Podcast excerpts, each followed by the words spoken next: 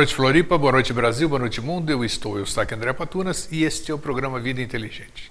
16 de julho de 1969, 46 anos atrás, foi lançado do Cabo Canaveral a Apollo 11, a astronave que levaria os homens pela primeira vez à Lua. Três astronautas estavam a bordo e pisaram na Lua no dia 20 de julho de 1969. Muita gente não acredita que o homem pisou na Lua. Eu assisti, eu tinha idade né, para ver isso, acompanhei pela televisão, em preto e branco. E, além disso, do homem ter pisado na Lua, de ser um marco fabuloso, eu não tenho a mínima dúvida que o homem pisou na Lua, houve uma série de conjecturas no sentido de que, se vocês acompanharem, tem na internet, a, a, vejam lá Apolo 11 tudo, existe um diálogo que começou, é um grande passo, um pequeno passo para o homem, mas um grande passo para a humanidade, assim falou Armstrong quando pisou na Lua, o primeiro homem a pisar na Lua, e aí ele começou a falar, incrível, uh, eles estão aqui. E aí Houston já sabia do que se tratava, né? que era a presença de naves, a presença de discos voadores na Lua ao redor deles ali, tudo observando eles. E aí, inclusive, eles pedem, vocês podem acompanhar, tem, tem as gravações originais, tem as, gra as gravações manipuladas, onde Houston pede que os astronautas mudem de banda de transmissão, para assim evitar que as pessoas aqui que estavam acompanhando na Terra pudessem ter ciência do que estava acontecendo lá em cima. Né? Então, existem muitas conjecturas sobre a Lua. Que a parte oculta da Lua tem muitas construções, que tem ruínas, que tem é, uma nave gigantesca lá é, esquecida, deixada lá, enfim, são muitas coisas que alguns dizem que alguns dos astronautas, os próprios, eh, os próprios astronautas, o Aldrin aqui, o Armstrong também, o Collins, chegaram a dizer algumas coisinhas a respeito, né, que acreditavam em vida lá fora e coisas assim assado. Não podem, como a gente sabe, esses assuntos eles são submetidos a um rigor, a uma, a uma confidencialidade que eles não podem abrir a boca. Mas existe muita coisa que está por aí e que a gente não sabe se é verdadeiro ou não. É, nós fizemos um tempo atrás, seis, sete, oito anos, não me lembro agora. Fiz um programa, quando era ainda magrinho, inclusive, né? Fazendo o programa Vida Inteligente, eu falei, fiz um programa Os Mistérios sobre a Lua. Então, nesses Mistérios sobre a Lua, que nós vamos reprisar hoje aqui, pelo dia alusivo, 16 de julho de 69, o dia do lançamento da nave em rumo à Lua, nós vamos mostrar novamente esse programa, que eu fiz há oito, nove anos atrás, oito, nove não, não é tanto assim, sete anos atrás, e onde a gente retrata bem o que, que tem na Lua, o que, que eles viram na Lua, quais são as conjecturas na Lua, o que se esconde da Lua. Aí fica a resposta ao final do programa. Você decide, você use o seu discernimento para ver, para acreditar ou não, ou vá pesquisar, se nós estamos sozinhos ou se aquela lua dos namorados tem gente nos observando também.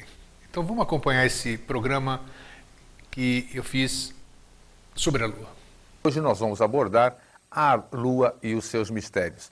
Enquanto a gente estava aguardando a gente entrar no ar, acessando a internet, achamos uma notícia de primeira mão e fresquinha que eu gostaria de passar para vocês antes da gente abordar o nosso tema. Quarta-feira, 25 de janeiro de 2006, 7 horas e 1 minuto, no portal Terra. Rússia planeja extração de combustível da Lua em 2020. A Rússia planeja começar a extração de reservas de combustível na Lua em 2020, graças ao estabelecimento de uma base permanente na superfície lunar e de um sistema de transporte de carga pesada, anunciou nesta quarta-feira um alto funcionário da corrida espacial russa. Estamos planejando construir uma base permanente na Lua em 2015 e em 2020 poderíamos começar a extração em escala industrial do isótopo hélio 3 disse durante uma conferência acadêmica Nikolai Sevastianov, chefe da Corporação Especial Energia, citado pela agência de notícias ITAR-TASS.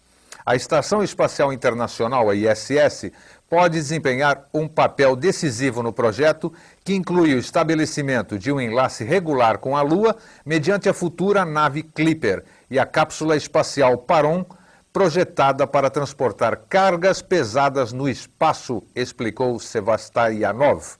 O hélio 3 é um isótopo não radiativo de hélio usado na fusão nuclear, escasso na Terra, mas abundante na Lua. Alguns especialistas o consideram um combustível ideal por ser potente, não poluente e por gerar poucos resíduos radioativos. Aí é que está a questão, né? O ser humano está, vamos chamar assim, degradando o planeta Terra e está buscando, na sua conquista especial, é, além de buscar as origens da nossa vida, da onde surgiu o universo, da onde veio, da onde viemos, é, quais são os componentes que tem nesses planetas. É, fora isso, a gente percebe que existe intenção também de buscar em outros lugares o que a gente acabou com o tempo aqui na Terra. Isso é muito triste, mas vamos fazer o quê? Então, voltando ao, ao tema inicial do nosso programa, hoje nós vamos falar sobre a Lua e seus mistérios. Nós vamos falar sobre a Lua em si, já já. Nós vamos falar sobre conjectura sobre a Lua, que você vai achar muito interessante, as coisas eh, que nós descobrimos, as coisas que nós sabemos, as coisas eh, que conjecturamos.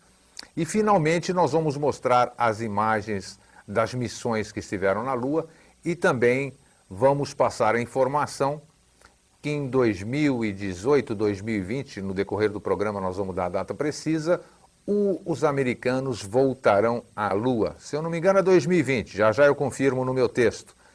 Se nós estivermos na Lua em 1969, que eu tive a oportunidade de assistir em preto e branco a transmissão, ou seja, 37 anos atrás, é muito estranho, passados 37, termos que esperar ainda mais 2018, mais uns 12 anos, quase 50 anos para voltarmos à Lua, alguma coisa tem de muito estranho. Se nós estamos mandando agora uma missão não tripulada para Plutão, para verificarmos o planeta mais distante do nosso sistema solar, e se nós mandamos naves com regularidade agora através da ESA, da Estação Espacial Europeia e da própria NASA, para Marte, os eh, Júpiter, essas coisas estão limítrofes aqui, muito estranho, sem conjecturar nada, que esperemos 50 anos para voltarmos desde a primeira vez, claro que teve outras missões, foi até Apolo 17, como nós vamos descrever no programa, mas muito estranho desde Apolo 17 aquele hiato e voltarmos quase 50 anos depois. Aí tem alguma coisa, quem sabe a gente possa levantar aqui no nosso programa hoje algumas dessas conjecturas e você pode estar conjecturando conosco na sua casa e também participando através do 3222 1137. Vamos colocar a imagem da nossa querida Lua, que é o satélite artificial da Terra, por gentileza. Em 25 de maio de 1961, o presidente John Fitzgerald Kennedy estabeleceu para os Estados Unidos a meta de, antes do final daquela década, colocar um homem na Lua e trazê-lo de volta em segurança à Terra. Mas, como acontece com a maioria das novas aventuras da humanidade, houve alguns percalços. Em janeiro, 27 de janeiro de 1967, um incêndio a bordo da Apollo 1 matou três astronautas norte-americanos. Um curto-circuito pôs fogo na atmosfera de oxigênio puro da cápsula espacial Apollo, produzindo em segundos muitíssimo calor. A mistura atmosférica depois foi alterada, tornando-se mais segura.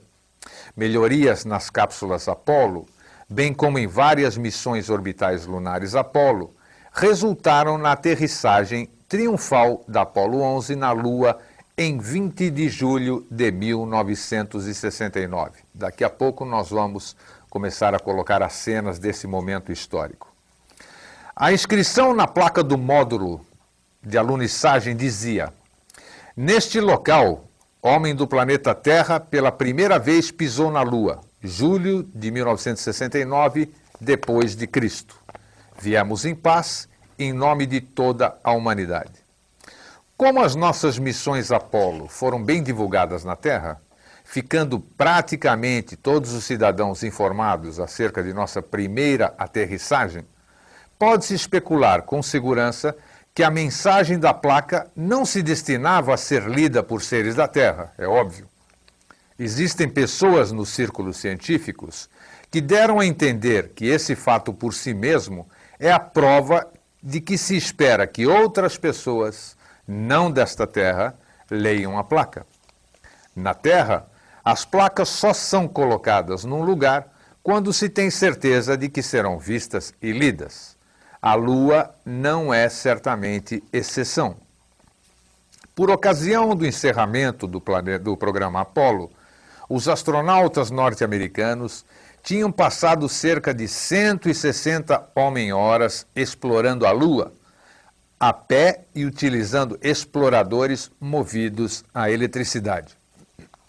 Os astronautas conduziram muitas experiências de vários tipos e trouxeram ao todo aproximadamente 360 quilos de rocha e solo lunar de suas missões. As informações provenientes das aterrissagens da Apollo ocuparam a atenção dos cientistas durante muitos anos. Embora seja verdade que grande parte dos dados foi analisada, também é verdade que muitos foram ignorados por causa da redução das verbas concedidas à NASA e a decorrente perda de pessoal. Aí na sua tela agora, você está vendo a edição do jornal O Estado de São Paulo, do dia 21 de julho de 1969, anunciando a chegada do homem à Lua. Conquistada a Lua de volta, foi a manchete do jornal O Estado de São Paulo. Há boatos de que grande quantidade de solo e numerosas rochas lunares desapareceram misteriosamente no decorrer dos anos. Numa recente viagem a Washington, D.C., foi visitado novamente o Museu Smithsoniano. Desta vez foi encontrada uma extensa seleção de rochas lunares exibidas na seção de pedras preciosas da instituição. Foram observadas cuidadosamente estes espécimes raros. Sem ter muito conhecimento geológico, podemos todavia afirmar que categoricamente que quaisquer destas pedras poderiam ser substituídas por uma amostra adequada de uma rocha da Terra e ninguém notaria a diferença. É óbvio é, que todo o sistema solar, todo o universo é constituído exatamente das mesmas coisas que a Terra está constituída. Então, isso é evidente que, se a gente for para Júpiter, para qualquer lugar que a gente seja, a composição química vai ser exatamente igual. Pode ter uma pequena variação, eu fico conversando com pessoas de puro conhecimento nisso, com geólogos, é, com geógrafos, com é, pessoas especializadas nisso, e eles dizem que o que pode alterar é única e exclusivamente o grau de pureza. Voltemos às imagens então. Foram as seguintes as missões Apolo, para a gente dar início, antes de falar da Lua propriamente si. Vocês estão vendo aí esses famosos aqui da missão Apolo 11. Apolo 8 começou de 21 a 27 de dezembro de 1968. Ela fotografou a Lua enquanto estava em órbita. Os astronautas dessas missões foram Borman, Lovell e Anders. Apolo 8 trouxe uma série notável de fotografias coloridas do lado oculto da Lua, o lado escondido da Lua. Eles não pousaram na Lua, Apolo 8. Apolo 10 viajou de 18 a 26 de maio de 1969. Foi um voo orbital tripulado, lunar, pelos astronautas Stafford, Young e Cernan. Apolo 11, a famosa, que todo mundo lembra, 16 a 24 de julho de 69, a primeira alunagem tripulada realizada pelos astronautas Armstrong e Aldrin. O astronauta Collins comandou a nave-mãe que permaneceu na órbita lunar, esperando o retorno dos primeiros homens a andar na Lua. Então, na sua tela agora, você está vendo Armstrong, Aldrin e Collins, que foram os tripulantes da famosa Apollo 11, a primeira nave da NASA a pousar em solo lunar, que inclusive, é, só dando uma breve interrompida, existe uma, um conflito muito grande quanto a isso. Existem sites na internet, você pode acessar, você pode já ter visto, onde questiona-se muito, conjectura-se que o homem não teria ido à Lua. Foi, não foi? Eu não estava lá, mas eu assisti pela televisão em 69. 69 eu tinha 18 anos, já era um mocinho e eu assisti. É, mas existe é, muita controvérsia porque as sombras, dizem quem entende fotometria, quem entende óptica, quem entende sombras, diz que é muito estranho as sombras, as fotos do jeito que foram tiradas, dariam a entender que seriam imagens colocadas ou feitas artificialmente. Existem até alguns pequenos vídeos que correm na internet, onde há uma simulação daquela descida do, do Aldrin na Lua, e quando ele está descendo, está mostrando assim na internet, cai um painel de um estúdio. Eu não acredito que isso seja verdadeiro, mas é impressionante a similaridade. Existem muitos sites que contestam se o homem foi à Lua ou não. Voltando àquele comentário que eu fiz no, no começo do programa, é, poderíamos pensar até nesta hipótese, porque 50 anos depois vamos na Lua de novo? Alguma coisa é estranha. Como a NASA não divulga informações para público assim sobre perguntas, que nem essas que eu estou formulando aqui agora, vamos ficar esperando e vamos ver. Hoje, com a tecnologia que nós temos com Hubble, com rastreadores, com centenas ou milhares de satélites espalhados e acima do, do, do, globo terrestre, é impossível alguém dizer que foi à Lua e realmente não ter ido. Então, vamos aguardar, se a gente estiver vivo até lá. 2018, nós vamos estar lá pisando novamente na Lua. Podemos ir para a próxima imagem, por gentileza? Vamos lá, então. Depois da Apolo 11, dessa famosa Apolo 11, que você está vendo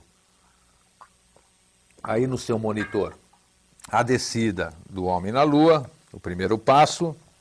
Tivemos Apolo 12, de 14 a 24 de novembro de 69, que é logo em seguida, né? Julho, agosto, setembro, outubro, novembro, quatro meses depois, outra alunagem lunar bem sucedida. Os astronautas desta vez foram Conrad e Bean, que caminharam na Lua, e o astronauta Gordon ficou em órbita lunar, aguardando o seu retorno. Apolo 13, 11 a 17 de abril de 70, pelo visto, gostaram da Lua, né? Ou gostaram da Lua, ou então você já vai descobrir mais para frente do nosso programa por que, que foram tantas missões seguidas para a Lua. Em 70, então, 11 a 17 de abril de 70, os astronautas Lovell, Swigert e Hayes a bordo. Apolo 13 foi o malfadado voo. Não foi tentada a aterrissagem na Lua por causa de uma misteriosa explosão ocorrida anteriormente num dos tanques de oxigênio. Porém, os astronautas da Apollo 13 cumpriram suas missões fotográficas a partir da órbita lunar. Apollo 14, de 31 de janeiro a 9 de fevereiro de 71, chegou à Lua sem dificuldades e aterrissou com segurança. Os astronautas Shepard e Mitchell caminharam na Lua enquanto o astronauta Rossa pilotava a nave-mãe na órbita lunar. Apolo 15, cinco meses depois, quatro meses depois de fevereiro, 26 de julho a 7 de agosto de 1971, outra missão de aterrissagem bem sucedida. Os astronautas Scott e Irwin realizavam experiências na Lua, enquanto o astronauta Warden esperava seu retorno na nave-mãe. Deve-se dizer que todos os astronautas que pilotavam a nave-mãe tinham sua parte de experiências a realizar, bem como numerosas missões fotográficas.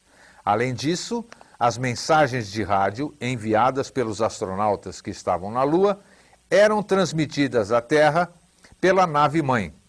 O público deve entender que os astronautas que não puderam andar na Lua merecem tanto respeito e crédito quanto os que andaram.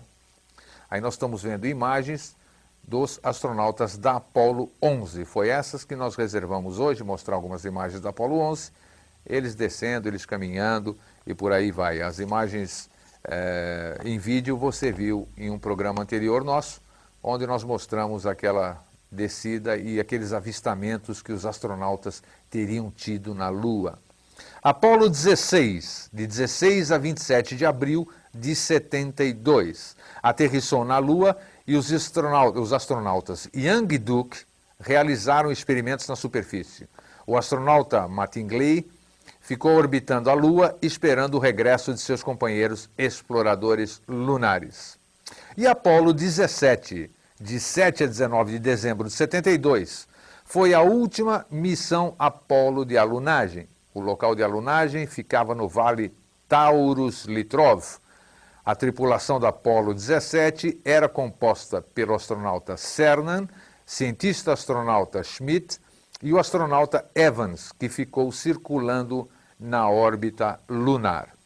A Apollo 17 também fotografou de forma intensiva o lado oculto da Lua. A área da cratera King parece ser um dos seus principais objetivos. Muitos cientistas sérios ficaram desapontados com a interrupção do programa Apollo, que terminou abruptamente com o voo da Apollo 17 ainda havia tanto que precisava ser explorado na Lua e tantas perguntas e mistérios ainda a serem solucionados. Outras pessoas que estudaram grande número de fotografias da NASA chegaram à inegável conclusão de que foram descobertas coisas demais lá em cima, como a gente havia falado. Por essa razão, paramos de enviar naves de forma tão abrupta. Os autores do livro Alternative 3, publicado na Grã-Bretanha, sugerem que nosso programa de exploração lunar prosseguiu, mas sob total sigilo. Achamos que eles estão corretos e concordamos que temos explorado a Lua secretamente com veículos propulsados pelo eletromagnetismo, não muito diferente daqueles que vêm nos visitar, vindos de outros mundos, a não ser pelo tamanho. Se algumas nações da Terra tivessem conseguido duplicar, nem que fosse o menor dos UFOs caídos na Terra nos últimos 30 anos, teriam descoberto meios ilimitados de transporte não detectáveis pelos equipamentos de observação da Terra. Alternative 3, que é um livro publicado na Grã-Bretanha, rememorando, sugere que é isso que acontece e que nos reunimos aos seres vindos de outros mundos da Lua construindo bases e realizando estudos. Nos nossos dias, quando tantas coisas são silenciadas, distorcidas e ocultas, e quando o silêncio, medo e desconfiança dominam nossas vidas, isso parece realmente bem possível que há um pouco de verdade em todas essas especulações. O... Eu gostaria de lembrar o seguinte: quem acompanha as viagens à Lua, quem acompanha extraterrestres, quem gosta de espaço e tudo, deve ter ouvido falar com certeza daquelas conversas na Apolo 11, quando ela esteve na Lua, e quando eles foram para o lado oculto, os cientistas dizem que quando vai para o lado oculto, lado oculto é porque a gente não enxerga daqui. Mas não é que existe, é escuro, não é normal que nem aqui, só que a gente não, não enxerga porque o movimento é diferente. Nós não, nunca vamos passar pelo outro lado da Lua. Então, é, diz que aquela interrupção, aquela interrupção da comunicação com a Terra deveu-se a que eles estavam passando pelo lado oculto da Lua. Conjectura-se também que quando chegaram, isso dizem, são conjecturas, volto a repetir, dizem que quando chegaram na Lua os astronautas, Aldrin, esses que eu citei agora, onde eles iam alunizar, vamos chamar assim, tinha um monte, Segundo ouviram radioamadores pelo mundo inteiro, que mesmo naquela época captavam, radioamador existe há muitos e muitos anos, captaram algumas orientações, algumas, alguns diálogos que foram é, cortados para nós aqui, vamos dizer, depois desses diálogos passados, a conversa entre é, o centro de Houston e os tripulantes da nave, de que onde eles iam pousar estava cheio de pretensos discos voadores. Isso não se sabe. Esses três astronautas, depois que voltaram da Lua, o Aldrin, o Collins e mais um aqui, eu não, não, não gravei o nome deles de cabeça. Um virou pastor evangélico, outro virou fazendeiro, e o outro, que é o, o Aldrin, o Mitchell, Mitchell, acho que é o Edgar Mitchell, é o único que dá palestras pelo mundo E ele também resolveu abrir de muitas coisas que nós já mostramos no programa anterior, o que os tripulantes das missões Apollo, Gemini e outras fotografaram lá em cima. Então, alguma coisa realmente tem na Lua, você vai ver na sequência do nosso programa, logo após o intervalozinho do nosso anunciante. Voltamos em 30 segundinhos. Até já.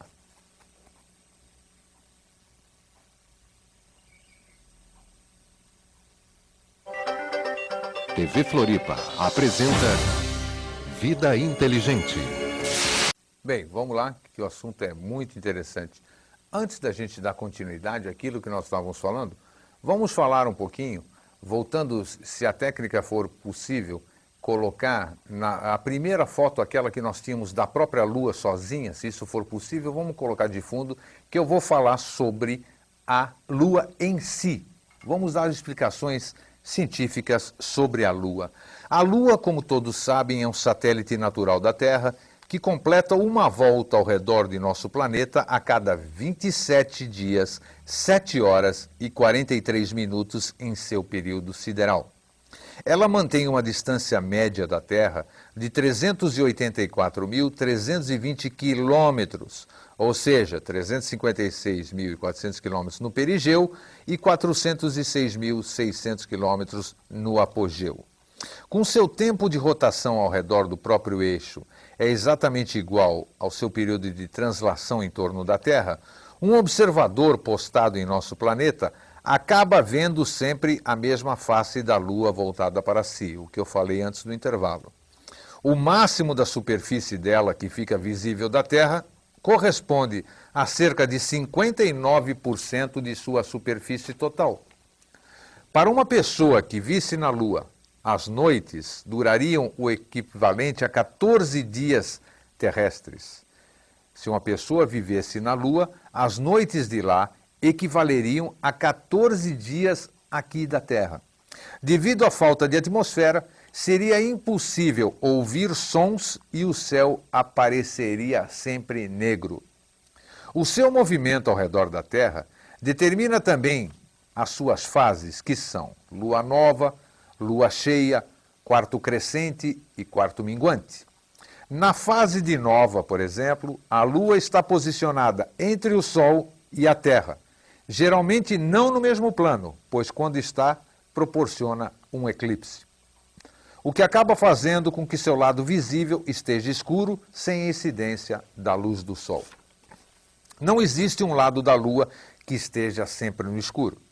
O que existe é uma face que está sempre oculta para um observador da Terra, mas que recebe luz do Sol no período de lua nova. É importante observarmos também que a Lua é a principal responsável pelo fenômeno das marés, observado nos oceanos terrestres. A maré é um movimento regular e periódico verificado nas águas dos mares, nas quais o nível varia constantemente durante o dia. O efeito é originado pela atração gravitacional da Lua e do Sol sobre as massas líquidas do planeta Terra, que se deformam de acordo com a posição relativa dos dois astros. Como a Lua está muito mais próxima da Terra do que do Sol, mesmo possuindo massa menor, é ela a principal responsável pelo efeito. Você pode perceber também, é, pode achar até estranho, mas você vai ver que tem lógica. Se a Lua faz movimento com as marés, ela é responsável pela maré, todo dia sobe e desce aquilo lá. É óbvio que as fases lunares, os ciclos lunares, interferem sobre nós que temos o mesmo percentual de água que o nosso planeta Terra. Ou seja, nós somos 70 ou mais por cento de água. Se nós somos constituídos de água, é óbvio que nós estamos propensos a ter as marés em nós. Quem sabe o nosso mau humor, a nossa coisa, ah, você está virado para a lua, não sei o quê, a questão da sorte, ou então acordou com lua errada hoje. Com certeza esse folclore ele tem um fundamento de verdade. Se nós somos constituídos por líquido, é óbvio, ululante, que nós sofremos a maré em consequência da Lua. Vamos continuando com a imagem e eu vou continuando com o texto sobre a Lua. Vamos voltar para a imagem da Lua. Isso. O solo lunar, como não possui atmosfera significativa, sua superfície é bem marcada pelo impacto direto de meteoritos e sujeita a radiações diretas provenientes do espaço. A falta de atmosfera também provoca amplitudes térmicas elevadas. Não existem atividades geofísicas relevantes, apesar de que, nós vamos ver mais para frente, tem algumas coisas esquisitas lá que nós já vamos falar um pouquinho mais adiante. Estima-se que um período de atividade vulcânica intensa tenha se encerrado há cerca de 2 milhões de anos, o que parece não ser verdade, vamos ver daqui a pouquinho. Tal fato acaba tornando a Lua um corpo celeste de atividade física pouco interessante para os seus observadores. As sondas das séries Lunik, Ranger, Zond e as missões Apollo aumentaram os conhecimentos sobre a Lua durante os anos entre 59 e 1976. As amostras de solo e rochas coletadas para um estudo mais apurado apontaram estimada idade em 4,6 bilhões de anos. Essas amostras não contêm praticamente nenhuma quantidade de água ou óxido de ferro, o que demonstra que nem água nem oxigênio livre deviam estar presentes quando se formaram num passado distante.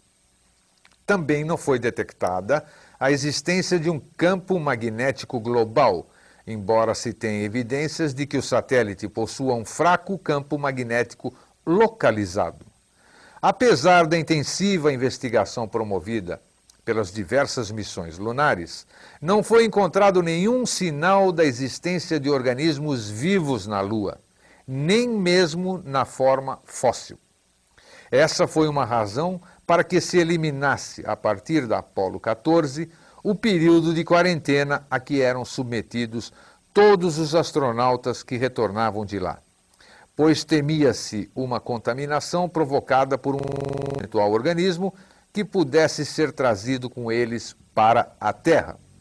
A mais recente descoberta foi feita em 1998 pela sonda Lunar Prospector, água em forma de gelo em pequenas quantidades depositada em várias crateras dos polos lunares, proveniente da queda de cometas.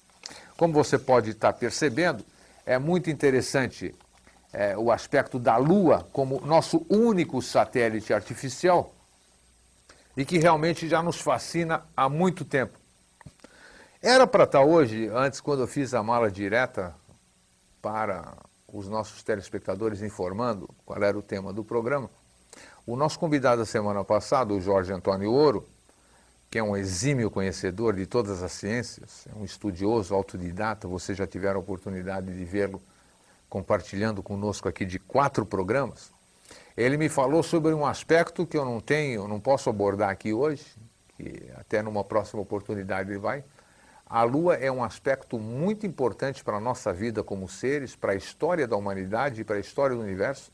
Tem uma coisa muito profunda no fator que antes era hermético, hoje não é mais, e ela participou muito de toda a nossa história, como brilhantemente ele expôs nas vezes anteriores. Então ela tem mistérios que não é, já está na hora de serem revelados, como nós já falamos nos programas anteriores, mas, oportunamente, Jorge Antônio Ouro voltará ao nosso programa para falarmos sobre assuntos de interesse geral, já que chegou a época da desmistificação, da, do fim do hermetismo, onde as pessoas, quer queiram ou quer não, vão ter que saber aquilo que era velado, aquilo que estava restrito ao conhecimento de poucos. Então, hoje, você vai ter a oportunidade de ficar sabendo disso dentro da dose homeopática para a fácil assimilamento, porque afinal é, muitas verdades virão à tona, aquelas que sempre quiseram que fossem mantidas escondidas.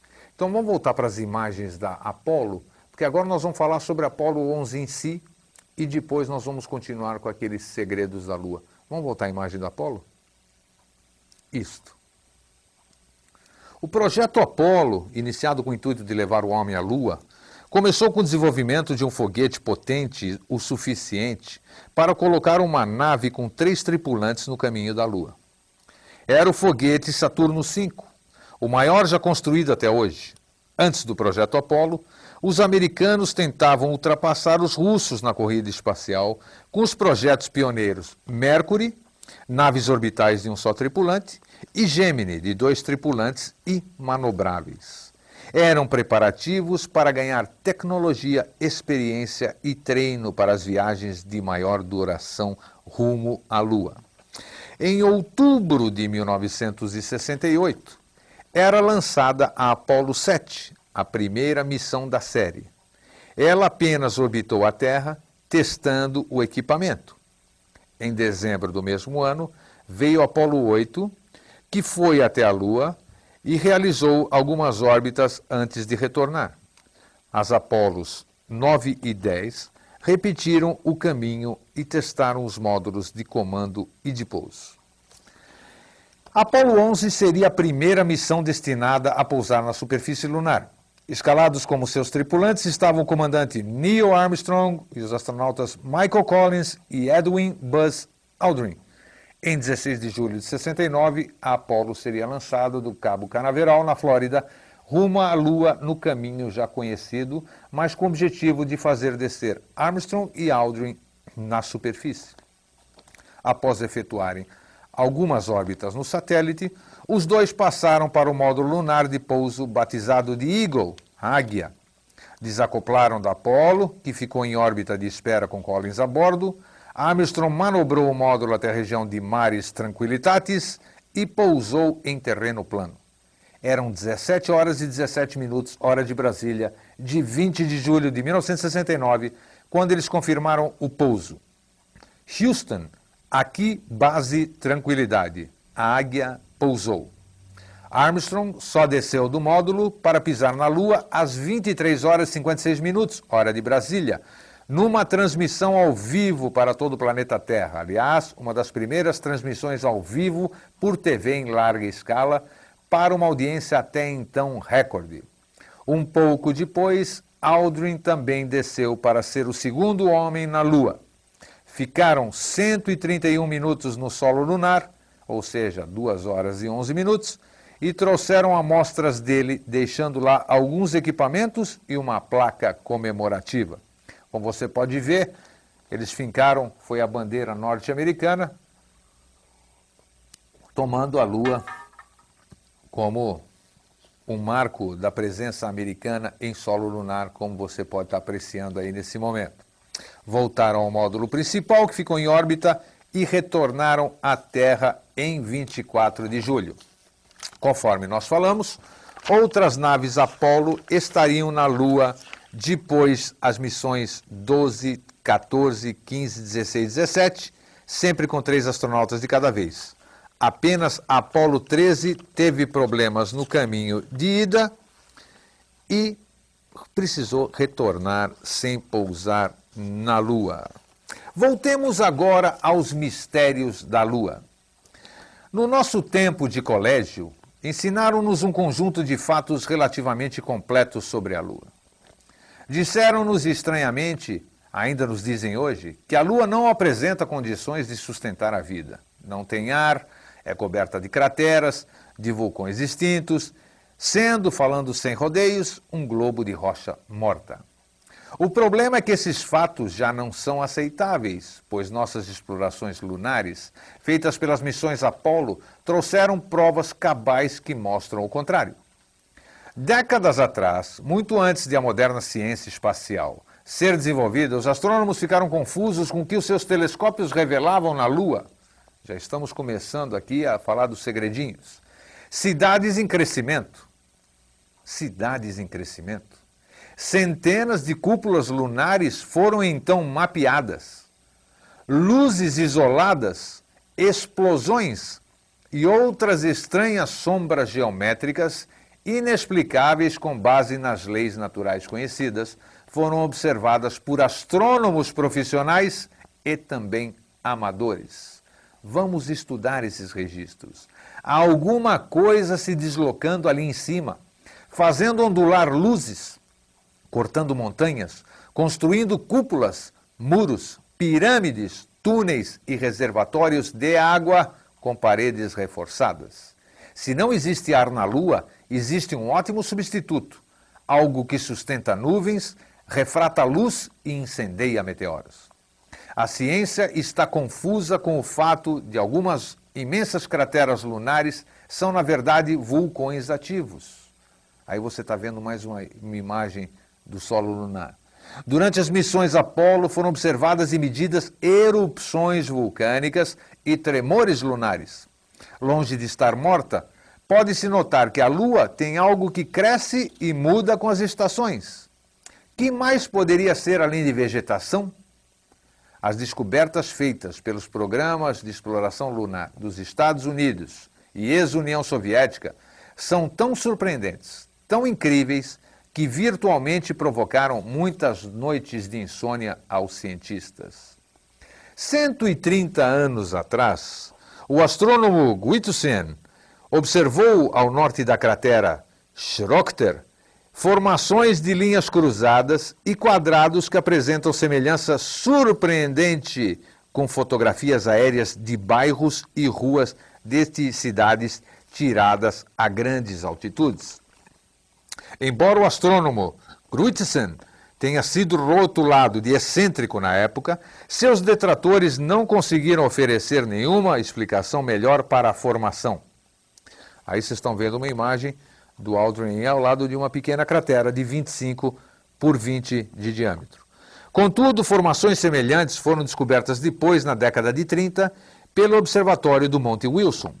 Quando o telescópio de 100 polegadas foi apontado na direção da cratera Gassendi, foi fotografado um sistema, notável sistema de tubos. Enquanto algumas dessas construções cresciam, outras foram removidas. Isso nós estamos falando de 1930. Muito tempo atrás, o astrônomo Nininger descobriu que parecia ser um túnel translúcido de cerca de 32 quilômetros de comprimento, ligando as crateras Messier e W.H. Pickering. Em dezembro de 1915, nós vamos ver mais para frente, não agora, a cratera Aristarco fez uma surpresa natalina aos observadores na forma de um lindo muro negro novo que não estava lá antes corre do centro para a beirada, muito parecido com os muros e tubos interligados da cratera Gassendi. Em 1972, os construtores de barreiras lunares mostraram-se extraordinariamente ativos. Três longas barreiras ou objetos de aspecto artificial apareceram no soalho da cratera Arquimedes. Depois, não muito longe, foram descobertos mais três objetos dispostos na, fórmula, na forma de um triângulo. Nesse período, a revista astronômica francesa L'Astronomie relatou a existência de um longo muro encurvado e de um reto com arcos que apresentam incrível semelhança com um viaduto ou um tipo ponte. Essa imagem que você está vendo no seu monitor é quando o Collins, que ficou dentro da nave, estava eh, filmando, fotografando a descida do Armstrong e do Aldrin no, no, na, na superfície lunar. Em novembro de 1970, estudos lunares sérios na área da Arquimedes foram feitos. Foram usados um refletor de 12,5 polegadas. A elevação de observação era de 15 quilômetros acima do nível do mar. Certa noite, para surpresa de todos, foram avistados três objetos em forma de charuto, muito grandes no soalho da Arquimedes. Arquimedes é uma cratera Estão falando que filmaram, fotografaram ou avistaram três objetos em forma de charuto muito grandes na, dentro da cratera. Todos os três objetos tinham o mesmo tamanho. Dois deles estavam estacionados na área ao norte e o outro estava na área ao sul. Comparados o que foi visto com o mapa seccional lunar da área Ar da Arquimedes na Força Aérea, no mapa o soalho da cratera estava relativamente plano e não foi registrada evidência desses objetos. Eles permaneceram na cratera por várias horas. O diâmetro da Arquimedes tem aproximadamente 80 quilômetros a cratera. De acordo com essas medidas, esses objetos em forma de charuto tinham pelo menos 32 quilômetros de comprimento e aproximadamente 4,8 quilômetros de largura. O renomado astrônomo Walter Haas afirmou certa vez que sabia de casos em que astrônomos famosos tinham observado atividades incomuns na Lua, mas se recusaram terminantemente a informá-los ou mesmo discuti-los. Na noite de 10 de julho de 41, o próprio Walter Haas viu dois clarões de meteoro no intervalo de cinco minutos. Um grupo de astrônomos organizado por Haas observou um total de 12 clarões de meteoro cruzando o disco escuro da Lua num período de observação de 170 horas. Isto prova que a Lua possui uma atmosfera densa o bastante para incendiar meteoros. Essa atmosfera produz nuvens nas cores branco, cinza e vermelho. Algumas são tão densas que projetam sombras visíveis.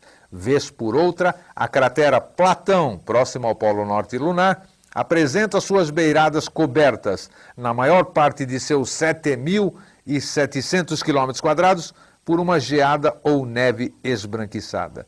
Estudos das regiões polares Norte e Sul sugerem uma concentração de nuvens maior acima dessas áreas.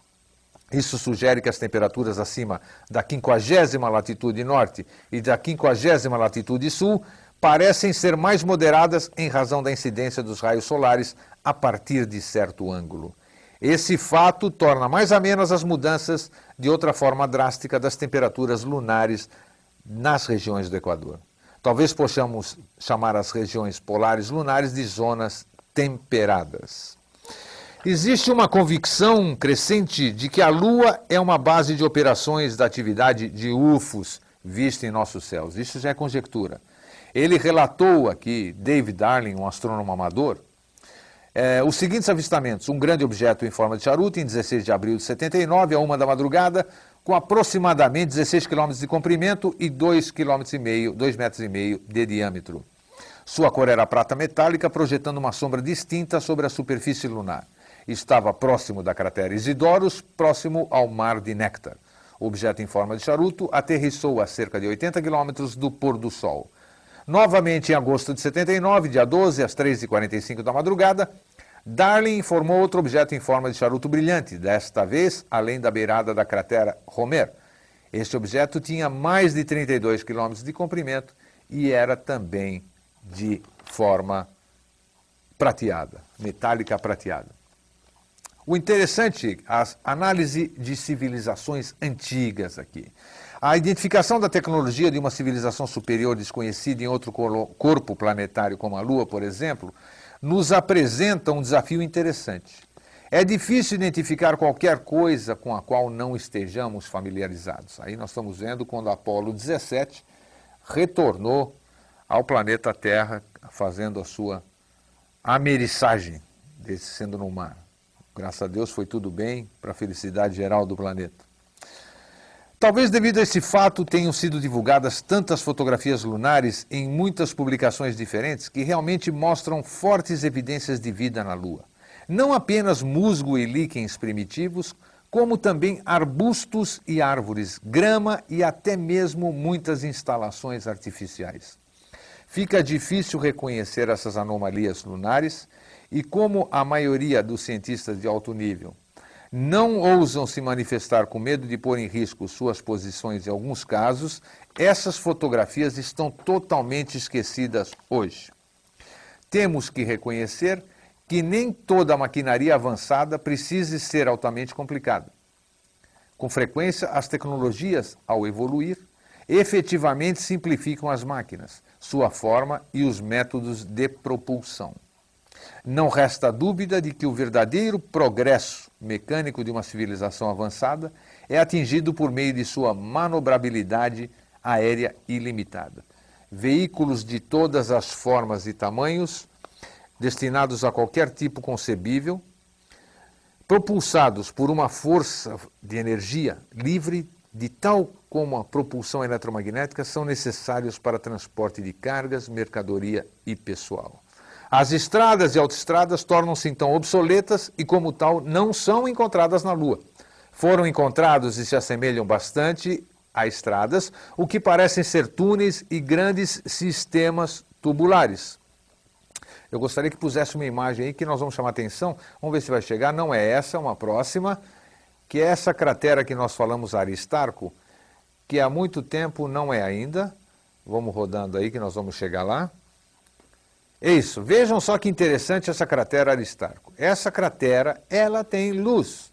E se você perceber esse, esse relatório que nós passamos agora há pouco, onde se podem ver o que parece ser muro, e esses muros se modificam, não são trabalhos de erosão, vamos dizer. E essa cratera Aristarco, ela vive iluminada. Sabe-se lá, hoje à tarde eu estava conversando com colegas e uh, aventando, uh, comentando que eu ia mostrar essa imagem. Então existe uma possibilidade, ou é alguma atividade, ou uma luz própria, sei lá, ou pode ser que, que, nessa cratera especificamente tem algum tipo de mineral que reflete a luz do Sol e ocasiona isso. Mas é que é muito interessante o que foi ver e que pode ser visto nessa Aristarco é bem isso. Bem, nós vamos para o nosso último intervalo é, comercial e nós voltamos rapidinho, em 30 segundos, para darmos a finalização e os últimos, as últimas notícias sobre a Lua. A gente volta em 30 segundinhos. Até já. Bem, deixamos para o final as coisas mais interessantes, quem vai decidir, nós não estamos aqui, estamos passando informações sobre a Lua, a parte científica, a parte teórica, a parte conjectural, a parte hipotética. Quem vai decidir o que acreditar, o que peneirar, o que jogar fora é você, telespectador. Eu gostaria que ficássemos de fundo, então, com as nossas últimas imagens, enquanto a gente fala sobre mais alguns aspectos aqui da Lua, que imagens que nós temos ainda que nós não pusemos? Vamos ver. Isso, vamos deixar aí, não sei se é o mar da tranquilidade, ou seja, o que for, a lua é muito gostosa da gente olhar. E principalmente quando as emissoras de televisão, em dia de transmissão de jogos ou quando tem lua cheia, eles passam aquela imagem maravilhosa e a gente pode ver, né? Imagine então com um telescópio fabuloso. Bem, finalizando aqui, as estradas e autoestradas tornam-se obsoletas, como a gente havia dito. É, até mesmo uma civilização avançada, que dispõe da manobrabilidade área total, é necessário que os veículos que entrarem em contato com o chão colham amostras de solo. Devemos também saber que não podemos comparar nossa tecnologia com a de outros seres de outro planeta. Embora tenhamos certeza de que existam algumas semelhanças, dispositivos diferentes de transporte, cultivo, moradia, etc., podem ter evoluído muito além da compreensão da maior parte de nós. E agora vamos para agora vamos para a parte mais interessante aqui, que é o que a NASA esconde sobre a Lua. Quem passou essa informação e quem publicou essa informação foi um boina branca, uma pessoa que trabalhou pretensamente, assim como o Bob Lazar, como outras, não importa quem seja ele e nem sejam as informações, vai caber a você discernir se vai acreditar ou não ou vai pensar a respeito. O que a NASA esconde sobre a Lua? Primeiro, imensas máquinas mecânicas, algumas com aproximadamente 4 quilômetros de comprimento. 2. Marcas e símbolos geométricos peculiares gravados no solo. 3. Edifícios e construções várias vezes maiores do que qualquer coisa na Terra. Tem inclusive uma fotografia colhida da Lua que tem, parece um, um obelisco que é incrivelmente enorme. Talvez você já tenha visto na internet. Parafusos e grampos para consertar a superfície, gigantescos, luminárias e foguetes de iluminação. Marcas de rodas de veículos com dimensões enormes. Canos e ductos. Pontes que ostensivamente não levam a lugar algum. Crateras com coberturas semelhantes às lonas de encerado. Plataformas elevadas e torres Existiam muitas aeronaves extraterrestres estacionadas nas crateras. Isso eu disse para vocês. Agora, outra coisa interessante: profundidade das crateras. Outro ponto interessante é que na pesquisa que a NASA fez na Lua, descobriu-se que a profundidade de todas as crateras, menos uma, era de 4,02 quilômetros. Apenas uma tinha 4,18 quilômetros de profundidade. Essa uniformidade levantou muitas perguntas, nenhuma delas respondida, se foram o público não foi informado. Segundo fontes que não cabe aqui declinar, a superfície externa que se pode ver a olho nu tem 4,02 km de profundidade e resulta do acúmulo de material sólido, principalmente poeira, que foi juntando-se durante a viagem da Lua até sua localização atual. Durante a jornada, o veículo, a Lua, foi atingido e colidiu com outros objetos extraterrestres, tais como meteoros, meteoritos e cometas. Os impactos causaram as crateras visíveis. No entanto, a penetração ficou limitada a 4,02 quilômetros. Por quê? De acordo com a fonte, a camada externa da Lua é um resultado circunstancial que não estava previsto originalmente. Por baixo desses 4,02 quilômetros externos está a realidade da nave espacial Lua. Trata-se de uma estrutura metálica extremamente leve e quase impenetrável a qualquer impacto. Sua profundidade é de cerca de 32 quilômetros. Essa é a infraestrutura de proteção para aqueles que vivem no interior da Lua. E aqui, para a gente finalizar, vou passar para vocês aqui que aquela informação que nós havíamos falado, que eu vou transcrever. A hora de voltar à Lua está chegando. A NASA, Agência Espacial Norte-Americana, anunciou que os planos para a próxima geração de espaçonaves que levará novamente o homem ao satélite terrestre. 33 anos depois de lá ter pisado pela última vez, agora é para valer. Nada de passeios ou caminhadas, as próximas missões trazem um muito mais ambicioso projeto de estabelecer uma base, ou seja, uma infraestrutura para que astronautas passem temporadas para estudar a Lua. A base também será utilizada como ponto de parada para levar missões tripuladas a Marte e outros planetas do sistema solar. A jornada começa em breve com a construção da nova espaçonave, construída a partir das experiências com as missões Apollo e dos ônibus espaciais, que estão próximos da aposentadoria. A ideia da agência é que as naves do século XXI sejam confiáveis, versáteis, seguras e de baixo custo. Pelo menos muito mais baratas do que as primeiras. A NASA quer os primeiros voos até a ISS em apenas cinco anos. Deverão ser seis viagens por ano à estação. Em seguida, missões com robôs a bordo serão enviadas à Lua.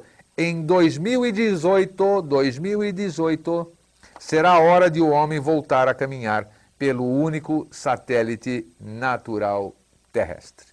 Então, foi aquilo que nós falamos no começo do programa. É, só em 2018 que o homem voltará à Lua. Para encerrar o nosso programa Vida Inteligente de hoje, que tratou sobre a Lua, eu finalizo perguntando: o que nós ouvimos aqui é verdade? que nós ouvimos é mentira. A informação está aí e cabe cada um fazer o seu juízo. Enquanto isso, a lua continua sendo a inspiração dos namorados. Uma boa noite e até semana que vem.